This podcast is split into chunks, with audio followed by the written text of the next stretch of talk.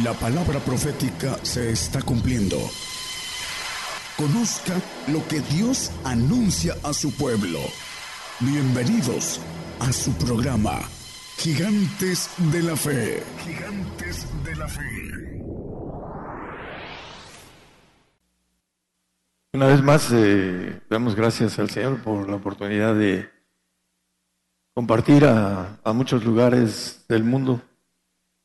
Eh, también aquí a los presentes. Dios los bendiga a todos y a todos los que hacen posible que la palabra del reino corra en todo el mundo. Dice que será predicado el reino en todo el mundo y vendrá el fin. Ya estamos cerca, hermanos, de que esto suceda, que veamos lo que se ha compartido en un buen tiempo Vamos a ver el tema de hoy, que es el mundo y los que no son.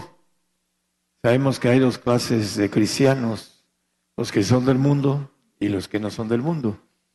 Y a la luz de la Biblia vamos a, aclarar los puntos importantes para saber que es necesario salir del mundo para que podamos recibir una bendición más grande que la salvación.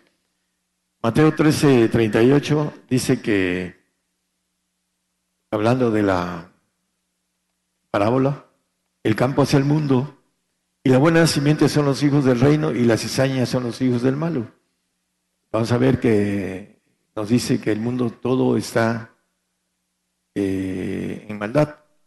Los hijos, la cizaña, no solo son los que no creen, los incrédulos, los ateos, etcétera, no son los también los que creen, es cizaña, porque trabajan para la carne, trabajan para el enemigo, aunque no lo crean o no lo puedan discernir. En la versión moderna dice que el camino es el mundo, aquí dice el campo, camino es el mundo. Todos nacemos eh, con las características del mundo, dice eh, la palabra acerca del espíritu del mundo, etcétera. Dice que Dios encerró la incredulidad a todos. Entonces todos tenemos una base que nacemos con el espíritu del mundo. Así lo dice la palabra y esto es un tema que ya hemos dado. Pero ahorita vamos a, eh, aclarar con aspectos de los que eh, son del mundo y los que no lo son. Como el chiste, dice, ¿cómo, ¿cómo discernir los que son del mundo? Pues por la mirada, por la pose, por etcétera, ¿no? No, la Biblia dice algo muy claro, que los que de la abundancia del corazón hablan la boca, y los que son del mundo hablan del mundo. Hablan de sus trabajos, de su familia, de las cosas que hacen, de los deportes, de todo menos del Señor. Te juntas con ellos y nunca hablan del Señor. ¿Por qué? Porque la abundancia del corazón habla la boca. Ese es un punto de referencia. No es por la mirada, hermanos, ni por la pose, sino porque la parte de adentro es donde eh, nos damos hacia afuera lo que somos. Vamos a Juan 8, 23. Vosotros sois de abajo, yo soy de arriba. Vosotros sois de este mundo, yo no soy de este mundo. El Señor, ah, por supuesto que no es de este mundo, dice que su reino no era de este mundo. Y si nosotros queremos reinar con Él, también debemos de no ser de este mundo. Algo muy básico y sencillo. Primera de Juan 5, 19.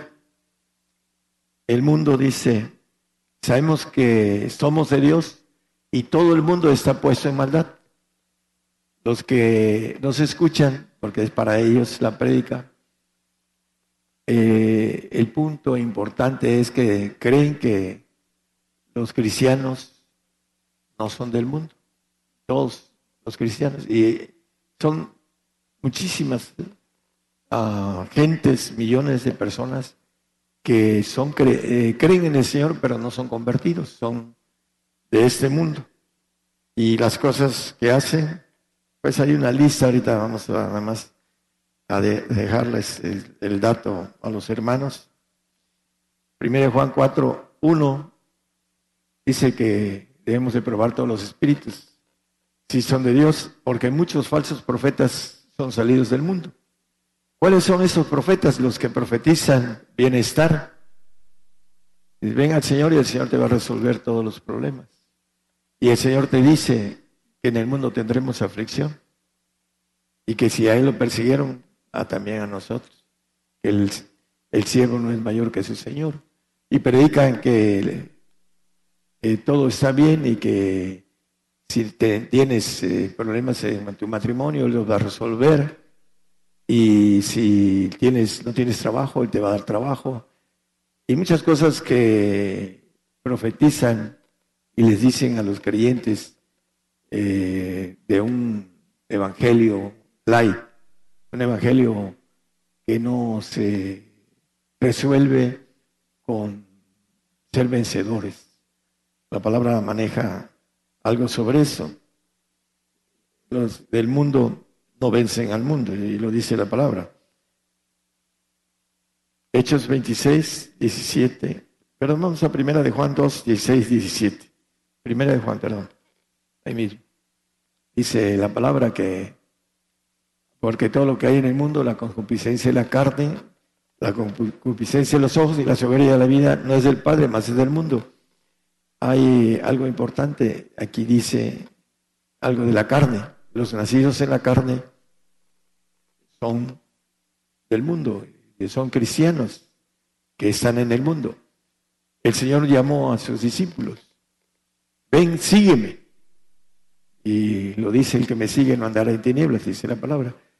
Y él le dice en el 17, 14 de Juan, habla acerca de, yo les he dado tu palabra y el mundo los aborreció, porque no son del mundo, como tampoco yo soy del mundo. Hablando de los que no son del mundo, el mundo los aborrece. Los que son del mundo los apapacha el enemigo, porque tienen potestad de él. Vamos a verlo en Hechos 26, 17 y 18.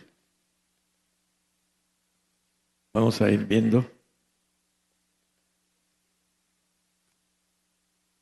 Ajá, el 18. Es que Dice, para que abras sus ojos, para que se conviertan de las tinieblas a la luz y de la potestad de Satanás a Dios, para que reciban por la fe que es en mí remisión de pecados y suerte entre los santificados.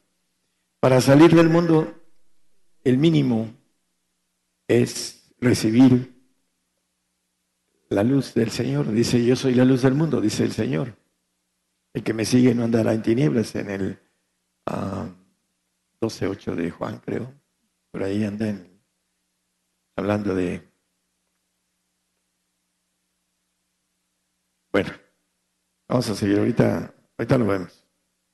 Hay algo importante con relación a, a ese tipo de potestad, con relación a, a lo que nos dice ese texto, que hay que de las tinieblas a a la luz y de la potestad de Satanás a Dios, para que reciban, dice, la parte de abajo, suerte entre los santificados. La palabra suerte es en el tumbaburro vencedor. Cuando nosotros este, antes, ah, con relación a la lotería, se sacó la suerte, fue el que se llevó el premio mayor venció a todos con relación a la, suerte de haber recibido el número que le corresponde para cobrar una, una cuestión de lotería. En el 1 uh, Corintios 11:32, vamos a ver, y seguimos con lo de la suerte. Empieza a hablar la palabra, siendo juzgados, porque dice que si nosotros nos juzgamos a nosotros mismos, estamos bien. todos los que estamos aquí, si nos juzgamos, yo, yo estoy bien, es lo que dice la palabra, yo estoy bien. Pero dice, mas siendo juzgados del Señor, somos castigados por Él, para que no seamos condenados con los salvos, con los del mundo, los creyentes. La Biblia habla de creyentes, no le interesan los incrédulos. Y esos son condenados a un lago de fuego. Esos tienen una condenación. Esa es la condenación. Los hombres amaron más las tinieblas que la luz, dice Juan 3, 19 y 20, no lo pongan, hermano. El eh, punto de somos castigados. El que está en el mundo, el cristiano mundano, el cristiano el cristiano que no sigue al Señor, ah, no entiende el castigo del Señor. No, es que el Señor no castiga, es lo que dicen los cristianos light. El Señor no castiga, es puro amor. Pero que dice, yo arrepiento y castigo a todos los que amo. Se fue celoso y arrepiéntete. El 3.19 de Apocalipsis. Dice, yo arrepiento y castigo a todos los que amo. El castigo para los que ama el Señor. Para no ser castigados con el mundo, que es diferente el castigo al mundo. El castigo del Señor es para que recibamos vida eterna. Y el castigo del mundo es para condenación. Para que dice que no queden en casa para siempre. En el van a un paraíso, pero no tienen vida eterna. El siervo, nacido en la carne, el de Agar como figura, dice la palabra que no queda en casa para siempre. Son del mundo y son condenados con el mundo. Colosenses 1, 12 y 13 son textos que vamos, hemos tomado muchas veces para aquellos que nos escuchan por primera vez. El Padre dice que dando gracias al Padre para que nos hizo aptos para participar de la suerte de los santos en luz. ¿Quiénes son los santos? Son los que son trasladados, librados de la potestad de las tinieblas porque el que anda en tinieblas no sabe a dónde va. Y el que tiene la luz del Señor sabe a dónde va. Es librado de la potestad de las tinieblas, del diablo, y trasladado al reino de su amado Hijo. Por eso es importante entender en dónde caminamos, si estamos realmente caminando hacia nuestra vida eterna o hacia las tinieblas y no queremos entender la luz. Dice, aman más las tinieblas que la luz. Daniel 12, 12. Un hombre valiente, el profeta Daniel, que se jugó su vida en el foso de los leones, le dice 12, 12. Dice, Bienaventurado el que esperare, y eh, eh, es el 13, hermano, perdón, 12, 13, disculpe. Ahí. Y tú irás al fin y reposarás y te levantarás en tu suerte al fin de tus días. La suerte, Daniel, la suerte de los santos en luz. Hay dos clases de santos, lo vamos a ver al final del tema. Es importante entender también eso. El profeta Daniel se va a levantar en su suerte. Cuando venga el Señor, va a levantar, lo va a levantar el Señor de la tumba, bienaventurado y santo, el que tiene parte en la primera resurrección para gobernar la tierra. Ahí va a estar mi tocayo. Ahí lo voy a saludar y lo voy a conocer. Al tocayo, no solo de nombre, sino también de profesión.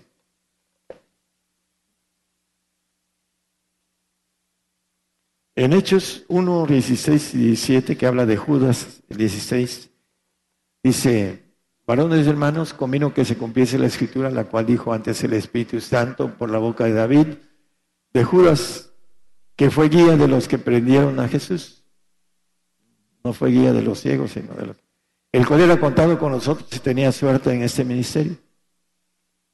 Todos estamos llamados a tener la suerte de los santos en luz, todos.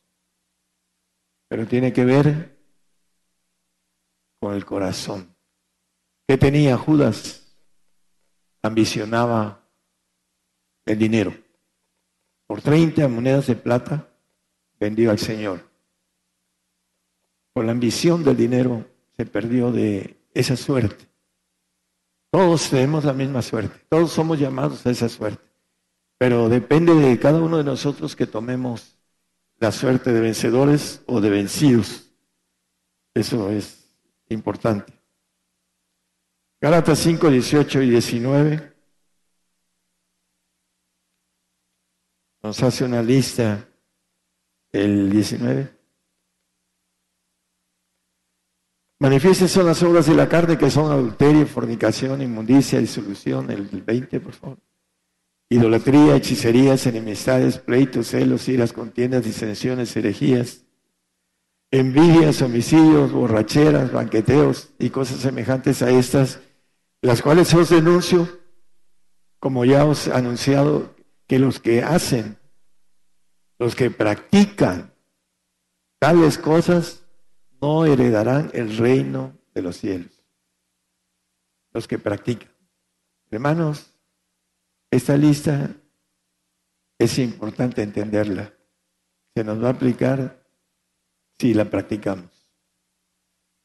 Algunos dicen, no, pues yo no ando en esto, el otro, pero algunos andan en envidias, otros en borracheras, se emborrachan fácilmente creen que están en la libertad, en la ley de la, libertad, que pueden hacer lo que sea.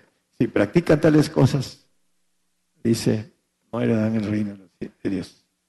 Es algo que nos dice la palabra y que debemos de evitar practicarlas.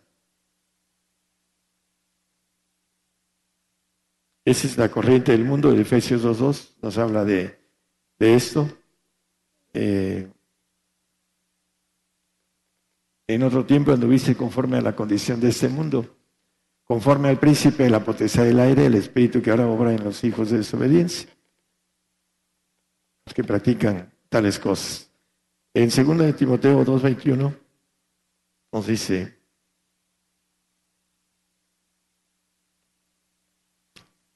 así que si alguno se limpiara de estas cosas, será vaso para honra, santificado, y útil para los usos del Señor y aparejado para toda buena obra. Dice que el, que es, limpio, límpiese más, dice la palabra. Y el que se sucio, que se ensucie más, dice, así también es el, el consejo de la palabra, porque los que van como en tobogán, deslizándose, van de mal en peor, porque no quieren eh, limpiarse de estas cosas que habla la Biblia y que es importante entenderlas. Hay dos clases de santos. El eh, Efesios 1.5 habla de el que tiene el Espíritu del Señor. Es uh, habiendo, habiéndonos predestinados para ser adoptados hijos por Jesucristo. El Espíritu del Señor nos da el que seamos santos y adoptados como hijos, no como hijos legítimos. También eh, en Gálatas 4, el versículo 4 y 5, nos dice lo mismo. Más venido el cumplimiento del tiempo, Dios envió a su Hijo, hecho de mujer, hecho súbito a la ley, esto como referencia para el 5, para que redimiese a los que estaban debajo de la ley, a fin que recibiésemos la adopción de hijos. El Espíritu del Señor, el que nos libra de la ley de pecado y de la muerte, nos da derecho a ser adoptados hijos como santos en el reino. Y vamos a ver la salutación de Pablo a los romanos, las diferencias que existe para hay varias cosas que podíamos tocar, pero se, se va el tiempo en muchos textos. Vamos a Romanos 1.6, por favor. entre los cuales sois también vosotros llamados de Jesucristo, los llamados de Jesucristo, llamados santos. Siete. A todos los que estáis en Roma, amados de Dios, llamados santos. Bueno, ahí los amados de Dios, llamados santos, son los santos del Altísimo. Dice, pasen de, eh, tengáis de Dios, nuestro Padre, y del Señor Jesucristo.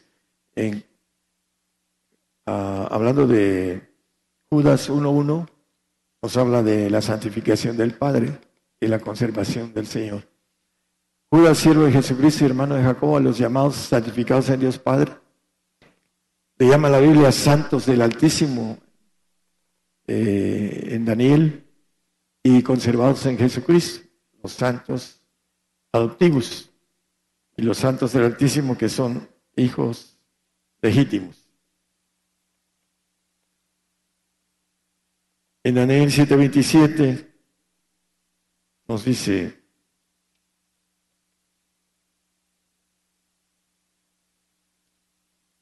la palabra que aquí habla de los santos del Altísimo. El reino, el señorío y la majestad de los reinos debajo de todo el cielo se ha dado al pueblo de los santos del Altísimo, cuyo reino es reino eterno, y todos los señoríos le servirán y obedecerán, hablando de los hijos legítimos que van a salir a gobernar los segundos cielos. El tercer cielo es el cielo de Dios, y los cielos de los cielos es el segundo, y el primer cielo es el cielo de cada planeta, como el de nosotros. Nuestra atmósfera se llama la Biblia primer cielo, y los cielos de los cielos son las constelaciones, galaxias, ah, hablando de la grandeza del segundo cielo, que es muy amplio, muy extenso, que lo maneja la Biblia, que la expansión de sus manos, dice, está en expansión constante, los segundos cielos, en donde vamos a gobernar todos los seres vivos de ese segundo cielo, los hijos legítimos. Por eso es importante que sigamos al Señor como los discípulos. Dice, hablando de ellos, no son del mundo, como tampoco yo soy del mundo, el Señor no es de este mundo. Y a sus discípulos los llamó y ellos los siguieron. Hay gente que viene de lejos a seguir al Señor, pero hay otras que vienen con desvíos ah, del corazón y al final de cuentas Ahorita ya no vienen. Hay dos parejas que ya dejaron de venir ahorita aquí en este lugar. ¿Por qué? Bueno, el enemigo trabaja a través de cosas que ellos no entienden. Es importante quitarse esas, como dice el texto que leímos, limpiarse de todas esas cosas.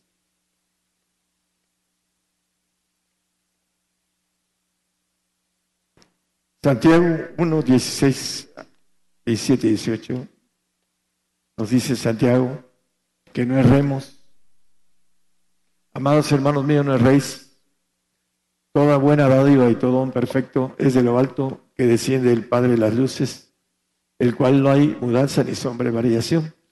Por eso dice Juan 14, 16, hablando rogaré al Padre en el 15, el 16 dice, y os dará otro espíritu, para que, dice, os dará otro consolador, para que esté con vosotros para siempre. No hay, si volvemos a Santiago, no hay mudanza ni sombra de variación.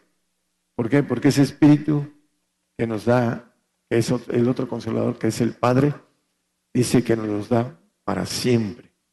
Por eso habla de la mortalidad, porque el que alcanza la bendición de entrar primero a lo que es la santificación, que es salir del mundo y empezar a caminar para poder llegar al pacto de perfección, pacto de inmortalidad, es el plan de Dios. Vamos a verlo rápidamente. Mateo 5:48 nos dice, ya no leímos el, el 18, pero está bien ahí. Sed pues vosotros perfectos como vuestro Padre que está en los cielos es perfecto. La perfección tiene que ver con los hijos. El Hijo hecho perfecto para siempre, en el 7.28 de Hebreos. Dice que después de la ley, el hijo, es, constituido hecho perfecto para siempre. Al final, ese Hijo que es como el ADN del Padre, sed pues vosotros perfectos, como vuestro Padre que está en los cielos es perfecto. El ADN del Padre que tiene el Señor y que dice Hebreo, eh, Efesios 4:13, hasta que todos lleguemos a la unidad y la fe. El conocimiento del Hijo de Dios, un varón perfecto, a la medida de la edad de la plenitud de Cristo. En Él podemos estar completos con la plenitud de Dios. Pero para eso necesitamos entender un camino que primero hay que salir de las tinieblas que son de potestad de Satanás. Como creyentes, creemos en el Señor Jesucristo, pero no creemos lo que Él dice. No creemos que Él nos pueda hacer ángeles de Jehová Todopoderoso, que como dice, a la medida de la edad de la plenitud de Cristo, que tengamos también el Filipenses 3, 21 o 23, cualquiera de esos, es el texto que habla sobre el cuerpo de Jesucristo, el 21, el cual transformará en el cuerpo de nuestra bajeza para ser semejantes al cuerpo de su gloria. Atravesar paredes y todopoderoso. Él dice, yo soy el alfa y el omega, el principio y el fin. Y al final dice el todopoderoso, todo lo puede. Esa semejanza al cuerpo de su gloria. Ese cuerpo de nuestra bajeza, por la operación con la cual puede también sujetar en sí todas las cosas. No creemos en lo que dice el Señor, porque no queremos apostar al máximo galardón que dice el apóstol Pablo. Todos los que somos perfectos, esto mismo sintamos. Bueno, es difícil para la gente que hasta se duerme o se, se pone a bostezar o no está simplemente en el tema porque no tiene interés en la mayor bendición de parte de Dios. Nosotros estamos predicando para la gente que puede llegar a tomar decisiones que nos dice la palabra a hacer el edificio hay que contar si podemos terminarlo. Hay mucha gente que hacen edificios y los dejan sin terminar porque no hacen buenos, buenas cuentas. Las cuentas del edificio, que es la perfección, hay que entrarle y no regresar. Dice que el que mira hacia atrás no es digno para eso. Juan 17, 22. Conocido, hablando de la gloria que me dices, les he dado la gloria que él tenía antes de venir a este mundo, para que sean una cosa como también nosotros somos una cosa. Esa gloria que está en chino para los que no han caminado edificado en el sentido del Espíritu del Señor para crecimiento, para que pueda ir entendiendo lo espiritual para después ser revestido por el Espíritu del Padre, que es el hombre espiritual, que tiene la bendición de la Trinidad en, el vaso del Espíritu, de los huesos. En eh, Apocalipsis 21, 7, vamos a, tratar de redondear el tema. Dice que el que venciere pues será todas las cosas y yo seré su Dios y él será mi hijo. ¿Qué hay que vencer? El hombre del mundo dice que el Señor lo hizo todo. Un día que prediqué en una iglesia más grande que aquí, se paró uno de los dirigentes y dice, vamos a cantar, Jesús pagó mi deuda, después de que prediqué. Y empezaron a cantar, eh, dice, Jesús pagó mi deuda, ¿qué más yo puedo hacer? Nada, según ellos. Él pagó, sí es cierto que pagó por su salvación, y ellos lo toman, tienen que ser fieles hasta el final, en ese tiempo que viene la persecución, el castigo para los santos, que le rebota a los salvos y que los salvos muchos se van a perder, la apostasía que viene, porque no entienden que el Señor castiga a los que ama. Y dice, amad vosotros sus santos, dice el salmista, el santo tiene que tener el entendimiento de que tiene que ser castigado para no ser condenado con el mundo, como el texto que leímos. Y aquí nos dice que el que venciere poseerá todas las cosas, el perfecto. Yo seré su Dios y él será mi hijo. Hablando de poseer todas las cosas, es algo que en la mente humana no se alcanza a entender. Hay que estar allá para saber qué es lo que hay y para saber qué es lo que el Señor ofrece. Dice que el amor de Cristo excede nuestro entendimiento humano. No podemos imaginar lo que hay allá arriba. Primero aquí en la tierra. Dice que seremos ricos con las riquezas de la gente. En este milenio, 1500 años promedio. Mil con el Señor y 500 con el enemigo suelto para aprender a gobernar lo malo. Vamos a ser ricos. Dice que con las riquezas de las gentes seremos sublimes. Y luego en los cielos seremos dueños de todo, de todo el universo. Está fuera de la razón para el hombre, por eso no lo cree. Y para creerlo hay que creerlo espiritualmente.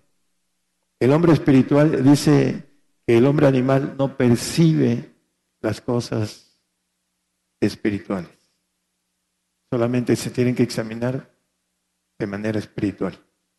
Y esa grandeza que está al alcance no la creen la mayoría de cristianos. Esperemos que alguno que otro hermano en otros lados del mundo tenga la fuerza la valentía, eh, el no temor de entrar a esa bendición tan grande. Vale la pena que es un camino muy estrecho y dice que muchos querrán entrar, mas no podrán. Muchos. Tenemos que tener la fuerza, eh, la valentía, no temer al enemigo sino vencerlo, luchar. Y para poder vencer requiere que haya alguien a quien vencer. El enemigo, que la Biblia nos dice que anda como león rugiente viendo a quien devorar, muchos no creen en él o creen que no son para él. Anda molestando por otro lado. Pero no es cierto. Aquí tiene eh, como somos un grupo especial, tiene especial cuidado contra nosotros. Y cada rato está encima, molestando, fastidiando, llevándose a algunos, trayendo a otros el, el Señor. Pero se están yendo algunos que parecían como Judas, que tenían suerte en ese ministerio y lo hicieron a un lado por determinadas ambiciones diferentes de cada persona. 22.5 de Apocalipsis, ese texto el que reinaremos para siempre jamás. No habrá más noche, no tienen necesidad de lumbre de antorcha, ni de lumbre de sol. No lo entienden por qué no va a haber noche, ni sol está fuera de la razón conocemos nuestros sistemas solares, sabemos cómo se mueven y el día y la noche, etcétera. Necesitamos dormir para tener eh, oxígeno para nuestras células.